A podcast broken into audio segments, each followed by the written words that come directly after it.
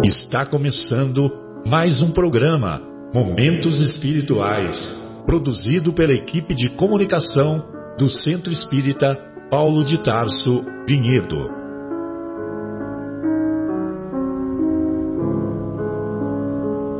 Se guardas contigo o estigma do sofrimento, indagando pela solução dos velhos problemas do ser e da dor, se percebes a nuvem que prenuncia a tormenta e o vórtice traiçoeiro das ondas em que navegas, vem conosco.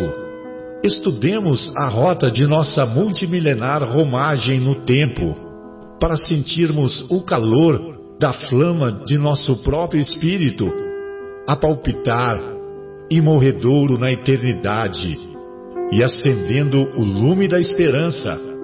Perceberemos juntos em exaltação de alegria que Deus, o Pai de infinita bondade, nos traçou a divina destinação para além das estrelas.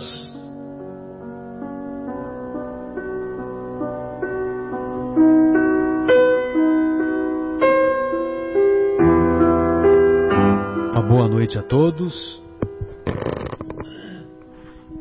Hoje 31 de maio de 2019. Iniciamos mais uma edição do programa Momentos Espirituais, na agradável companhia do nosso querido Afonso e do nosso querido Leandro. Hoje tivemos alguns companheiros ausentes devido aos mais variados motivos, impressionante, né? E nós gostaríamos de dedicar o programa de hoje de maneira singela à nossa querida Adriana Medeiros e ao nosso querido Bruno, que iniciarão a partir da próxima semana, juntos, uma nova etapa lá na cidade do Porto, em Portugal. E nós gostaríamos que vocês recebessem o nosso carinho, a nossa lembrança perene e a certeza de que vocês, da mesma maneira que distribuíram a luz intensa do coração, do coração de cada um de vocês, vocês também saberão repartir essa mesma luz com os nossos irmãos lá de Porto, em Portugal. Muito bem, hoje nós vamos estudar o capítulo 23 de O Evangelho segundo o Espiritismo, capítulo intitulado Moral Estranha, e isso na primeira hora. E na segunda hora estudaremos o capítulo 39 da obra Nosso Lar, intitulado Ouvindo a Senhora Laura. No capítulo 23, lá do Evangelho segundo o Espiritismo, é, então nós temos é, várias manifestações dos ensinos do Mestre que, numa primeira abordagem, parecem estranhas, parecem contraditórias. Então nós vamos encontrar o mestre dizendo abandonar pai, mãe e filhos. Vamos encontrar o mestre dizendo deixar, aos mortos o cuidado de enterrar seus mortos. Vamos encontrar o mestre dizendo odiar os pais e vamos encontrar o que nós vamos focar no, nas nossas discussões, nas nossas reflexões, aquela célebre frase quando ele diz: Não vim trazer a paz, mas a divisão. Evidentemente que quando Jesus diz abandonar pai, mãe e filhos, quando Jesus diz odiar os pais, nós devemos compreender não somente o contexto, como o significado da cultura e da língua hebraica. Odiar os pais significa amar menos. Ou seja, o amor a Deus, o amor às coisas espirituais, deve estar num plano superior ao amor aos próprios pais, aos próprios familiares. E nós entendemos isso também com a classificação que os gregos entendiam o amor àquela época. O amor ágape, que é o amor que não espera recompensa, que é o amor no sentido mais espiritual, ele está num plano mais elevado. O amor estorge, que é o amor aos familiares, ele, ele, embora seja elevado, ele está num plano inferior ao amor ágape. O amor é, filos, que é o amor aos nossos amigos, o Afonso gosta de mim, eu gosto do Afonso. Então, o amor aos amigos, o amor àqueles com quem convivemos, com quem temos afinidade, também está num plano inferior ao amor ágape. Então nós devemos é, compreender o odiar os pais nesse contexto da cultura e da língua hebraica que Jesus se encontrava. Então nós queremos deixar claro que odiar pai, odiar mãe é amar menos em relação a Deus, em relação ao amor ágape, em relação às coisas espirituais e deixar aos mortos o cuidado de enterrar seus mortos. Mortos no judaísmo são aqueles que estão distantes de Deus. Então, deixai os mortos enterrar seus mortos significa deixai as pessoas que não valorizam as coisas espirituais cuidar dos seus mortos, dos, dos, que, dos que acabaram de de perecer fisicamente. Então é nesse sentido, né? A mortos, o, a pessoa que está que tá morta no judaísmo é aquela que está distante de Deus. E o que está vivo é aquele que está na direção correta, que está na direção de Deus. A outra passagem é é, abandonar pai, mãe e filhos, né? Já que é o mesmo, né? Que nós já comentamos. E agora nós vamos encontrar lá nas anotações do evangelista Mateus. Nós separamos aqui a tradução, a tradução do Novo Testamento do Haroldo Dutra Dias, e ele diz assim: Não penseis que vim trazer paz sobre a terra. Não vim trazer paz, mas espada Pois eu vim separar o homem do seu pai, a filha da sua mãe e a nora da sua sogra. E os inimigos do homem serão os membros da sua casa. Quem ama pai ou mãe mais que a mim, não é digno de mim. Quem ama filho ou filha mais que a mim, não é digno de mim. E quem não toma a sua cruz e não segue atrás de mim, não é digno de mim. Aquele que tiver encontrado a sua vida, a perderá. E aquele que tiver perdido a sua vida, por minha causa, a encontrará. Então, amigos, vejam vocês que o Mestre deixa claro que nós devemos colocar as coisas espirituais como um fator de prioridade. E é isso que estamos aprendendo. Não que as coisas materiais devam ser desprezadas. Não, longe disso. Mas que nós não devemos colocar as coisas materiais num primeiro plano.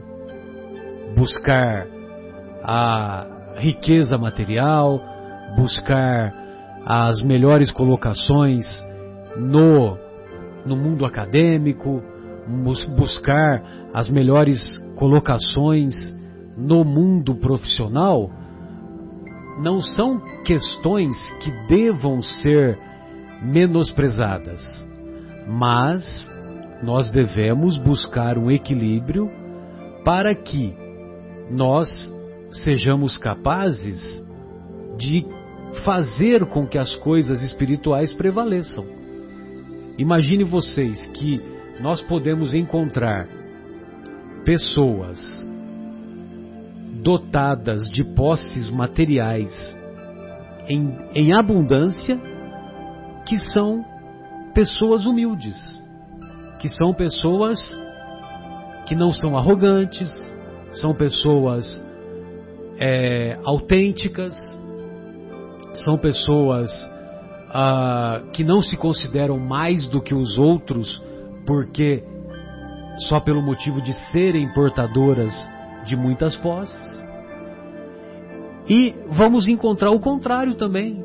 Vamos encontrar pessoas é, que se encontram numa situação próxima da miséria, da miséria material, e que trazem dentro de si, carregam dentro de si, um espírito extremamente orgulhoso, um espírito extremamente arrogante, muitas vezes revoltado, muitas vezes uma pessoa que despreza a palavra resignação.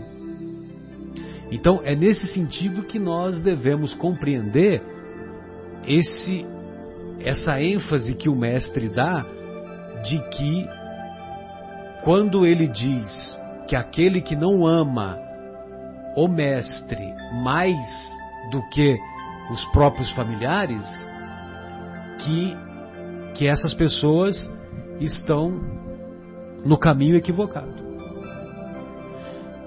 Então, queridos, gostaria de deixar aí a palavra para vocês para ouvir as essas são as nossas primeiras reflexões. E eu estou vendo que o nosso querido Afonso trouxe alguns apontamentos, né, Afonso? E eu estou e eu estou é, curioso para ouvi-lo. E seja bem-vindo novamente, né? Obrigado. Agora recuperado recuperado dessa virose aí, né? Felizmente ficamos felizes em tê-lo de volta. Que bom, eu também sinto muita falta da presença aqui entre os amigos e discutindo os ensinamentos do Mestre Jesus. O capítulo 23 nos convida a refletir com um pouco mais de cuidado, porque nós temos em Jesus o grande emissário aliado da nossa evolução, que representa para toda a humanidade um presente de Deus, a presença do amor encarnado. Então, deste mestre amor, nós não podemos esperar outra coisa senão o convite para o amor. E em Mateus, é, capítulo 10, versículos de 34 a 36, nós vamos ouvir, ou melhor, em Lucas, capítulo 12, versículo 49 a 53, nós vamos ter a fala do Mestre Jesus dizendo: Eu vim lançar fogo à terra. E o que desejo senão que ele se acenda? Tenho de ser batizado com um batismo e quanto me sinto desejoso de que ele se cumpra. Julgais que tenha vindo trazer paz à terra? Não. Eu vos afirmo, ao contrário, vim trazer a divisão. Pois doravante, onde se acharem numa casa cinco pessoas, elas estarão divididas umas contra as outras, três contra duas, duas contra três. O pai estará em divisão com o filho e o filho com o pai, a mãe com a filha e a filha com a mãe, a sogra com a nora e a nora com a sogra. É, nos socorremos do benfeitor Emmanuel na obra psicografada pelo saudoso e luminoso Chico Xavier, uh, onde ele nos diz que a, obra é Caminho, Verdade e Vida. Ele, nós vamos encontrar a página de o, lição de número 104. Uh, a, a, a lição chamada Espada Simbólica. Então é preciso fazer uma pequena reflexão com relação à nossa trajetória evolutiva como humanidade. Nós sabemos que somos seres criados simples e ignorantes com o objetivo da evolução moral e espiritual sem limite.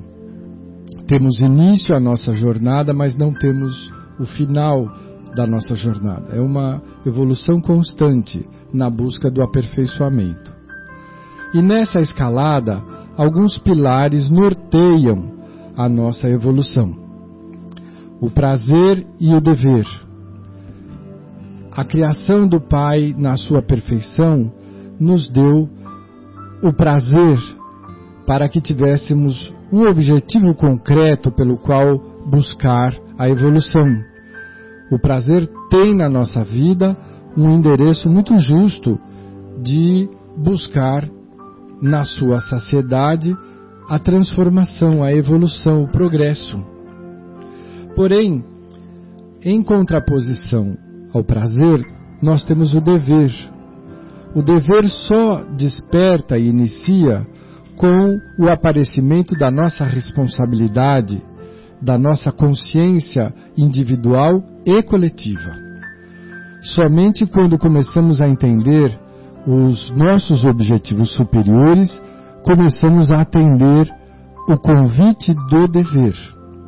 E através desse convite, nós nos fixamos melhor a estrada da evolução, que, segundo o Mestre Jesus, deve ser sempre privilegiado o caminho pela porta estreita segundo o mestre, porque a porta da perdição é larga e ampla.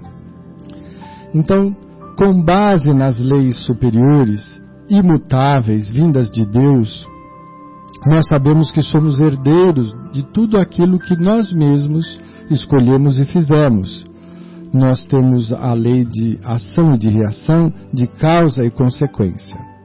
Essas leis nos impulsionam a evolução ou, se nós a evitarmos, nós podemos seguir caminhos de atalho por onde vamos estacionar, porém com um preço de um clima de dor e de sofrimento.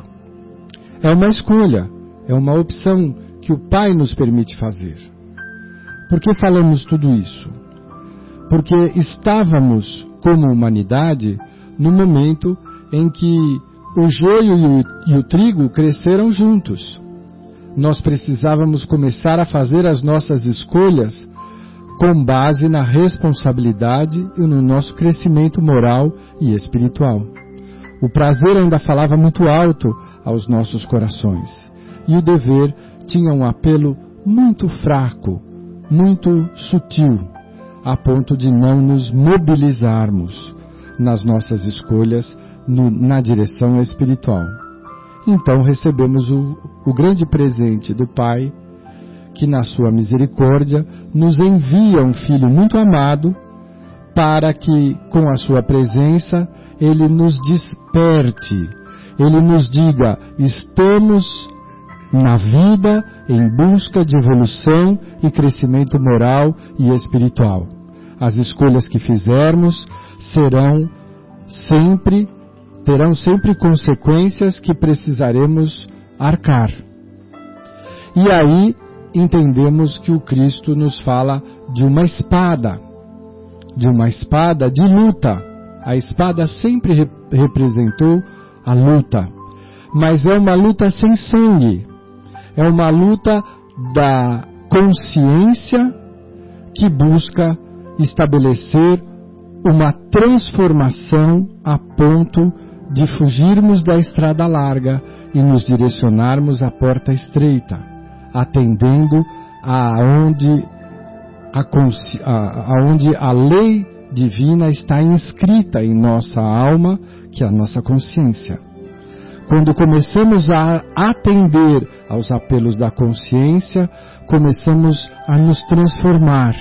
E a transformação da sombra em luz, do egoísmo em amor, da, do orgulho e vaidade em fraternidade, em caridade, como nos sugere o Cristo, é uma luta acirrada, porque esta luta não se luta do lado de fora. Não existem exércitos constituídos, mas é uma luta interior, íntima, onde nós vamos discutir conosco quais as sementes que escolheremos semear, qual o caminho que desejamos seguir, qual o preço que estamos dispostos a pagar para escaparmos das ciladas da ilusão que nos dirigem à dor e à lágrima. A paz vos deixo, a minha paz vos dou, não como o mundo vos dá. Nesta nova afirmação, o Cristo nos dá e o Emmanuel nos esclarece a diferença entre a paz do mundo e a paz do Cristo.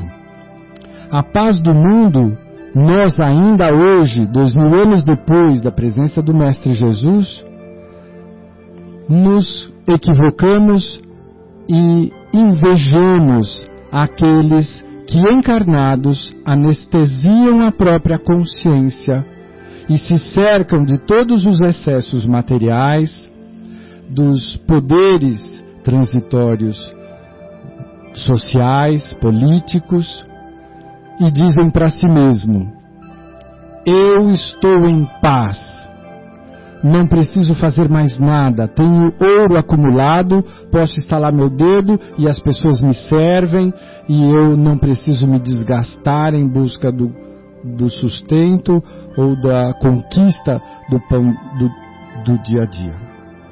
E este é um equívoco, porque pode durar uma encarnação inteira, o que para a vida eterna não representa nada, e que o nosso olhar equivocado e ignorante das coisas celestiais vai achar que é uma maravilha. E aí nós sonhamos em ganhar na mega acumulada uma quantidade muito grande de bilhões para não termos que fazer mais nada. Nós nos queixamos àqueles que convivem conosco, dizendo: me deixe em paz. Eu preciso viver em paz. E a paz que nós, a, a qual nós nos referimos, é a paz da, do afastamento, do não fazer, do anestesiar-se, do não se preocupar com a dor e as necessidades dos nossos semelhantes, principalmente aqueles que sofrem nós fechamos os nossos olhos para viver uma paz equivocada, falsa, ilusória. A paz verdadeira, ensinam-no os Espíritos, é a paz da consciência atendida. Quando a nossa consciência começa a dialogar conosco e a nos dizer, vá por este caminho, atenda àqueles que estão em necessidade, faça o seu possível, como nos recomendou Jesus. Retribua todo o mal que te fizerem com o bem possível. O que estiver ao teu alcance. Se alguém te pede a túnica, dá-lhe também a capa. Se alguém te pede caminhe dez passos, caminha mil. Aquele que quiser ser o maior, seja o que serve a todos. O Cristo não escondeu, deixou-nos claro, cristalino o ensinamento de que a nossa felicidade reside em atender, na medida das nossas possibilidades, aqueles que necessitam e que estejam em torno de nós, próximos ou distantes. Esta a espada simbólica a que o Cristo se refere. Este fogo que ele diz que está desejoso de que ele se acenda no mundo todo, porque precisamos acordar das ilusões seculares, milenares em que nos encantamos com as coisas do mundo que têm duração transitória e finita. Nos desgastamos buscando o mal quando desejaria, necessitaríamos buscar o bem. Nos esforçamos em busca de uma paz equivocada e sem ação, sem atitude, que nos corrompe as melhores possibilidades, quando deveríamos estar nos esforçando para atender a tudo e a todos de acordo com a nossa possibilidade. Esta paz advinda do serviço desinteressado ao bem é a prática do amor em ação, é a prática da caridade. Kardec levou tão luminosamente lúcido esse ensinamento que ele nos deixou uma grande e luminosa frase de portal da entrada da doutrina dos Espíritos. Ele nos deixou escrito: fora da caridade não há salvação. Precisamos aprender a nos transformar em seres auxiliares da divindade, em seres úteis ao nosso próximo, em renunciar ao nosso ego para atender ao nosso próximo. Aí estaremos lutando a batalha da renovação, da transformação interior. E enquanto estamos fazendo isso, quantas coisas deixamos de observar e interferir negativamente em torno de nós. Uma delas é o julgamento. Não julgueis para não ser julgados. E uma das coisas que mais fazemos apressadamente, velozmente, é estabelecer preconceito e julgamento de situações, seres, ideias, de uma forma muito preconceituosa. Precisamos aprender com Jesus a sermos mais fraternos e menos é, preconceituosos, a julgarmos menos as situações e perguntarmos mais o que podemos fazer nesta situação. Quando nenhuma ação material é possível, iniciamos as ações não materiais. Iniciamos a ação da prece, da vibração, da simpatia, do pedido intercessório à misericórdia para que socorra e atenda aqueles que estão no nosso convívio. Então, dessa forma, nós vamos enxergando uma vasta estrada de aprendizado e de transformação que precisamos trilhar sozinhos, por opção, por escolha, sem imposição nenhuma. Há muito trabalho e há muito o que fazer, o que nos vai deixar afastados dos atalhos equivocados, dos pântanos, das areias movediças, que muitas vezes nos prendem por séculos nos cobrando dor e lágrimas muito dolorosas.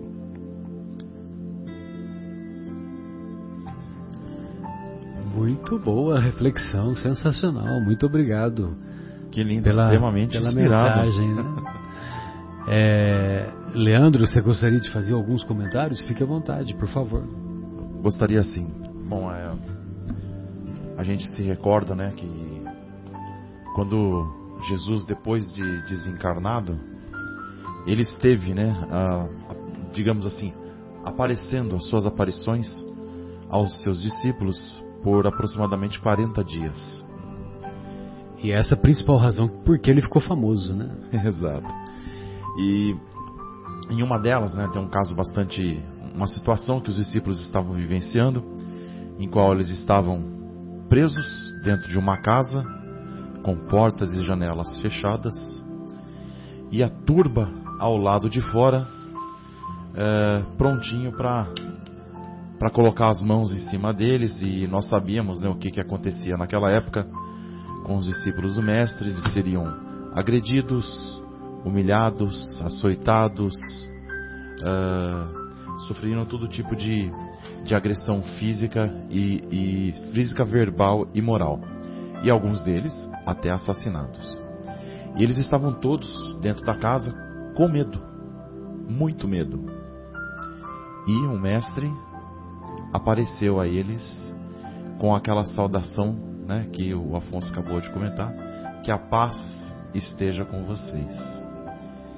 E quando o mestre ele nos, nos diz que a paz esteja convosco, esteja com vocês, ele nos quer dizer o seguinte: que nem tudo será fácil, que nem tudo será um mar de rosas, que nós teremos muita dificuldade em vencer os desafios, que a porta estreita é o caminho e o único caminho.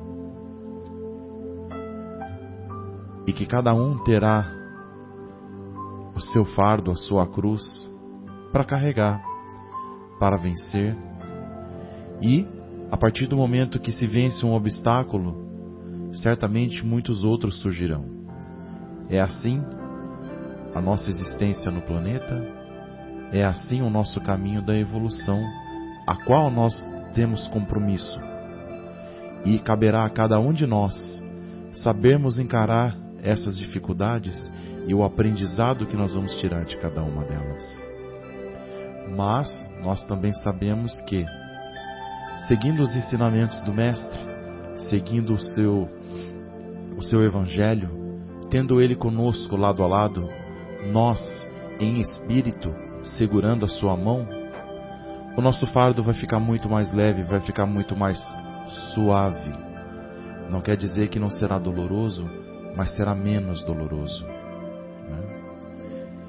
E trazendo um pouquinho essa visão para a nossa realidade, quantas dificuldades que nós enfrentamos no nosso dia a dia, não é mesmo? Quantos problemas que nós vivenciamos, idas e vindas, partidas, desencarnes de familiares, entes queridos. Né? E ainda assim nós estamos aqui, firmes, seguindo em frente, e que nós possamos sempre aproveitar essa oportunidade de aprendizado, essa oportunidade de evolução. Né? Lembrando de novo, Mestre, que em todos os momentos da sua existência terrena, em todos os momentos, até nos quais ele estava, digamos assim, contra a parede, ele aproveitou para ensinar. E aqueles que estavam à sua volta, aqueles que tinham ouvido para ouvir, ouviram. Né? E nós, muito privilegiados que somos, estamos aqui, que pudemos durante todos esses anos aprender um pouquinho que seja o ensinamento do mestre, os ensinamentos do mestre, e que nós possamos trazer esta evolução para a nossa vida, que possamos aplicá-la no nosso dia a dia e que possamos também compartilhá-la com todos aqueles que estão ao nosso redor. Muito bom, Leandro. E, e, é interessante a gente observar, né? Porque parece uma contradição quando o mestre diz: não vim trazer a paz, mas a divisão. Não vim trazer a paz, mas a espada, que é a espada simbólica, né? Que que o nosso querido Afonso é, tão bem delineou. Ah, e, e nós dizemos isso porque parece uma contradição, porque nós nos recordamos lá do Sermão do Monte e o Sermão do Monte, Jesus deixa bem claro que o objetivo maior ao executarmos aquela proposta, aquela plataforma, que aliás é uma proposta não só individual, como coletiva e como para a transformação da humanidade. Evidentemente que é passo a passo, né? E as coisas estão caminhando. Quando nós nos recordamos que 200 anos atrás as pessoas se reuniam para se divertir, colocava um gato para ser queimado vivo e ficava aplaudindo, quando nós comparamos com, com os dias de hoje, com os dias de hoje, quando alguém chuta um cachorro, esse alguém é muito criticado, né? E se bobear é capaz de apanhar na rua, né? Se, se tiver lá uns dois ou três mais esquentadinhos, né? E Mas o que nós queremos dizer é que toda a proposta é justamente para nós, para que nós sejamos capazes de obter essa paz íntima, essa paz interior. Então, bem-aventurados os aflitos, bem-aventurados os pobres de espírito, bem-aventurados os mansos e pacíficos. Olha só, e bem-aventurados os pacificadores, os que promovem a paz. Bem-aventurados os misericordiosos. Então, quer dizer, Jesus não poderia se contradizer. Agora, o que ele, o que ele quer nos dizer é justamente sobre essa guerra útil, guerra interior que devemos travar conosco mesmos e abandonarmos aquele desejo pueril de buscarmos dinheiro, beleza e poder. Dinheiro, beleza e poder. Quando nós já estamos cansados de reconhecer que dinheiro, beleza e poder não trazem nem paz íntima e muito menos a felicidade. E ao contrário do que nós costumamos dizer aqui no Brasil, né? Nós costumamos dizer que ah, dinheiro não traz felicidade, manda buscar. Né? A gente costuma fazer essa brincadeira, mas na verdade é não é o que acontece, é um equívoco muito grande.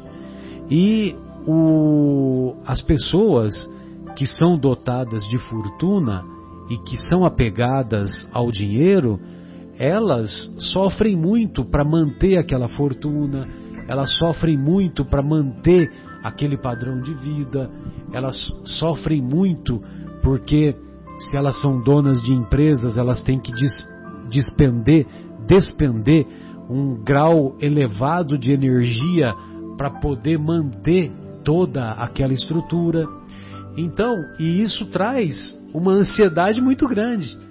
Tanto é que, não raro, nós observamos é, famílias muito ricas que os descendentes colocam tudo a perder, né? É muito frequente a gente observar isso. Os filhos, os netos acabam se desfazendo, né?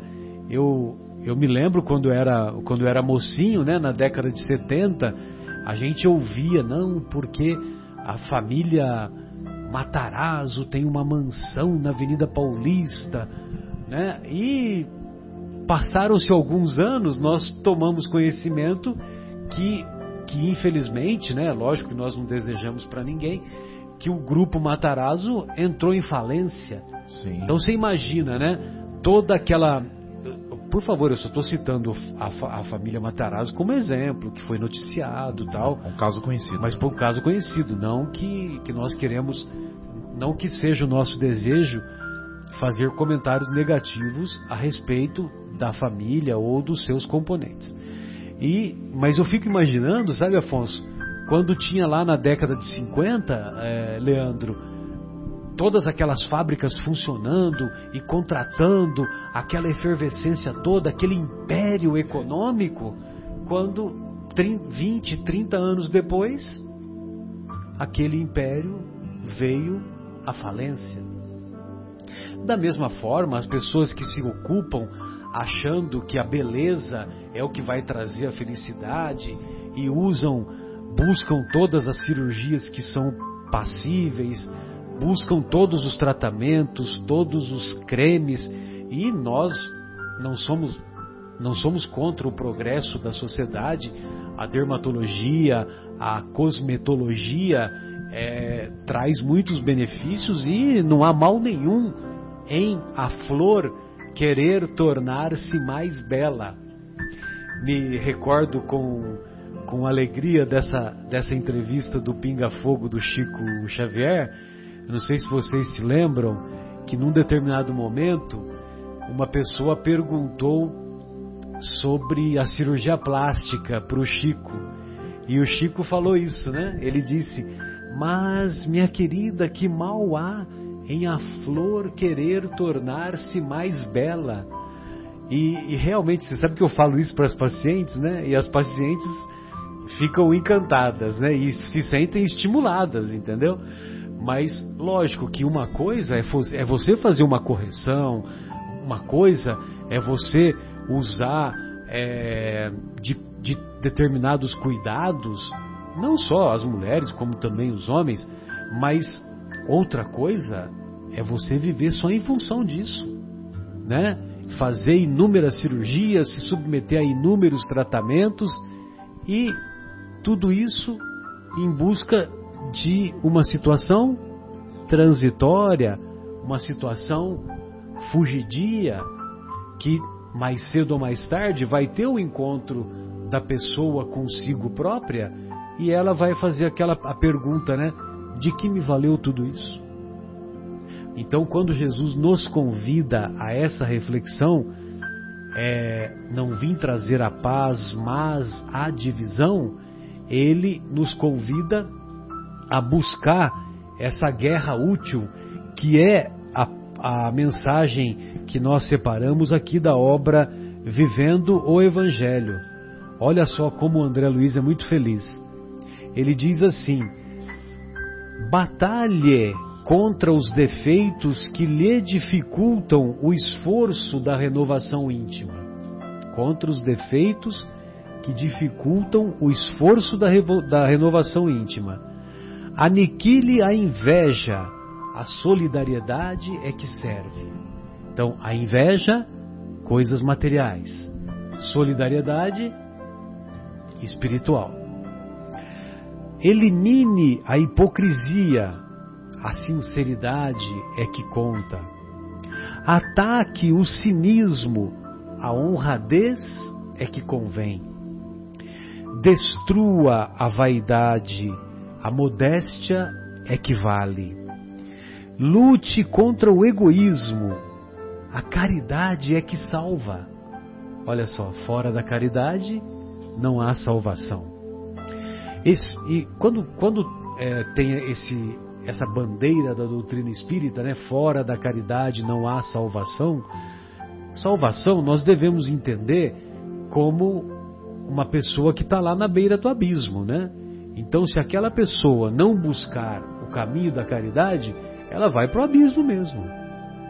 Nós vamos para o abismo se nós nos afastarmos da conduta de caridade.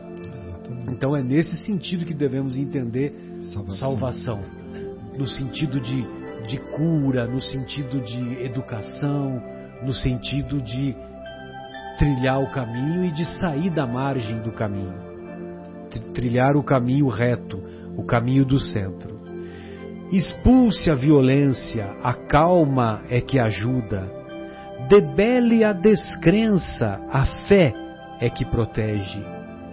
Brigue contra a vindita, o perdão é que resolve. Extermine o ódio, o amor é que constrói. Destroce a mentira, a verdade é que defende. Veja bem, às vezes tem pessoas que estão tão acostumadas a mentir, mentir, mentir, e às vezes ela não se lembra da primeira mentira, ela se confunde e entra numa contradição ainda maior, né? Ao passo que se você fala a verdade, então você não está entrando em contradição. Você não vai ser, mesmo que você esqueça, você está falando a verdade. Então, não à toa, o Mestre nos, nos trouxe aquele ensinamento: buscai a verdade e a verdade vos libertará. Conhecereis a verdade e a verdade vos libertará.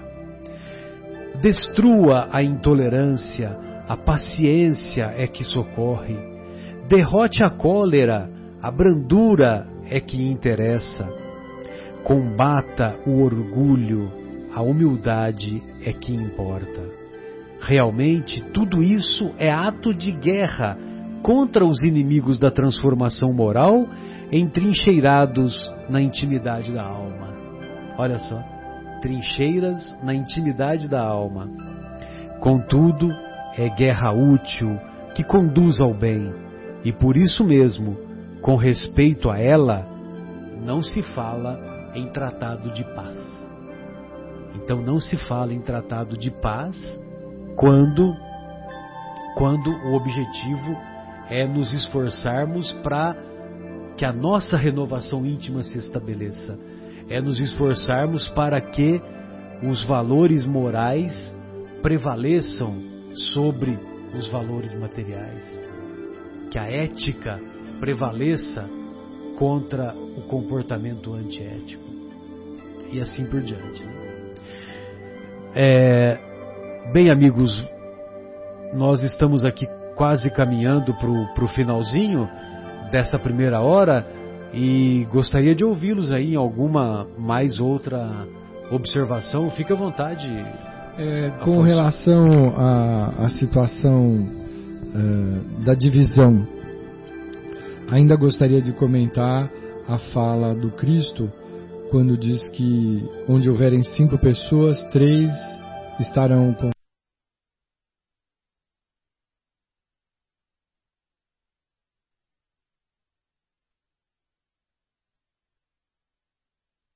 de crescimento e de renovação que a divindade nos concede. A família material encarnada propicia a reunião daqueles que ainda não estamos em entendimento fraterno. Todos os corações com os quais criamos alguma questão, retornamos no mesmo ambiente e círculo familiar para aprendermos a conviver em clima cristão de respeito e de amor. Se não no amor universal, desejável, ideal, pelo menos num clima de tolerância. E onde estivermos reunidos, em família, ou nos ambientes de trabalho, ou nos ambientes doutrinários, ou nos ambientes sociais, nós encontraremos corações que estagiam em diferentes patamares de evolução e de maturidade espiritual. Portanto, esta compreensão nos leva a entendermos que não podemos exigir do outro aquilo que o outro não nos pode conceder.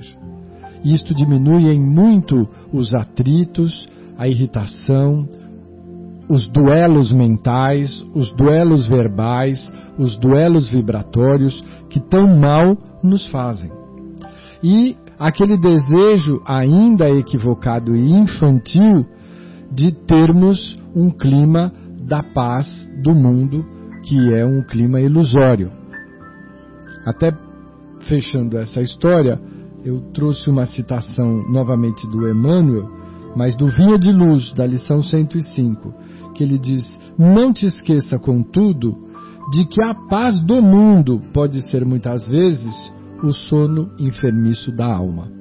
Nossa alma precisa da ação vigorosa e saudável do perdão e do exercício da tolerância. Em família, em trabalho, onde estivermos, não criemos atrito, mas criemos um ambiente de tolerância, de compreensão e de fraternidade. Muito bem, bem lembrado aí dessa, dessa exposição. Da capítulo 105, né, do Vinha de Luz, né? Muito bom. Leandro, fique à vontade, gostaria de ouvi-lo. Em algumas outras observações, fique à vontade. Acrescentar também, né, que as relações que nós temos, as relações sejam familiares com o cônjuge ou a cônjuge, as relações profissionais, as relações sociais que nós temos no nosso dia a dia, né? Um, uma ida a um banco, uma ida a um supermercado, uma farmácia, uma consulta com um médico, um dentista. Todas essas relações, elas estão aí para nós nos reeducarmos. Que todas as relações nós é, podemos ter a certeza de que nem todas elas fluirão harmonicamente. Algumas delas serão conflituosas e outras não. Mas de qualquer forma, mesmo aquela, aquelas que estão em harmonia e aquelas que não estão, servirão para a nossa reeducação, servirão para o nosso aprendizado, para, nosso, para o nosso seguir em frente, em busca da melhoria pessoal e espiritual. esse ponto só que eu gostaria de colocar. E a reeducação traz o aprendizado.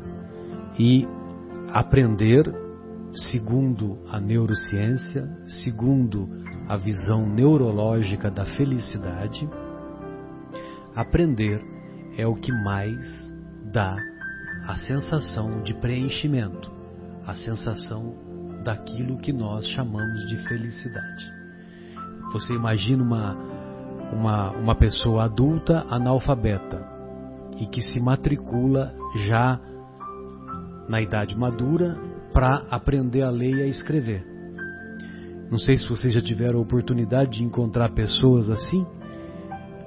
A felicidade que ela tem de ler o destino do ônibus, que antes ela tinha que perguntar, e agora ela não mais precisa perguntar se ela está tomando o ônibus correto ou não, porque ela consegue ler, consegue identificar o destino que o, que o ônibus vai lhe proporcionar.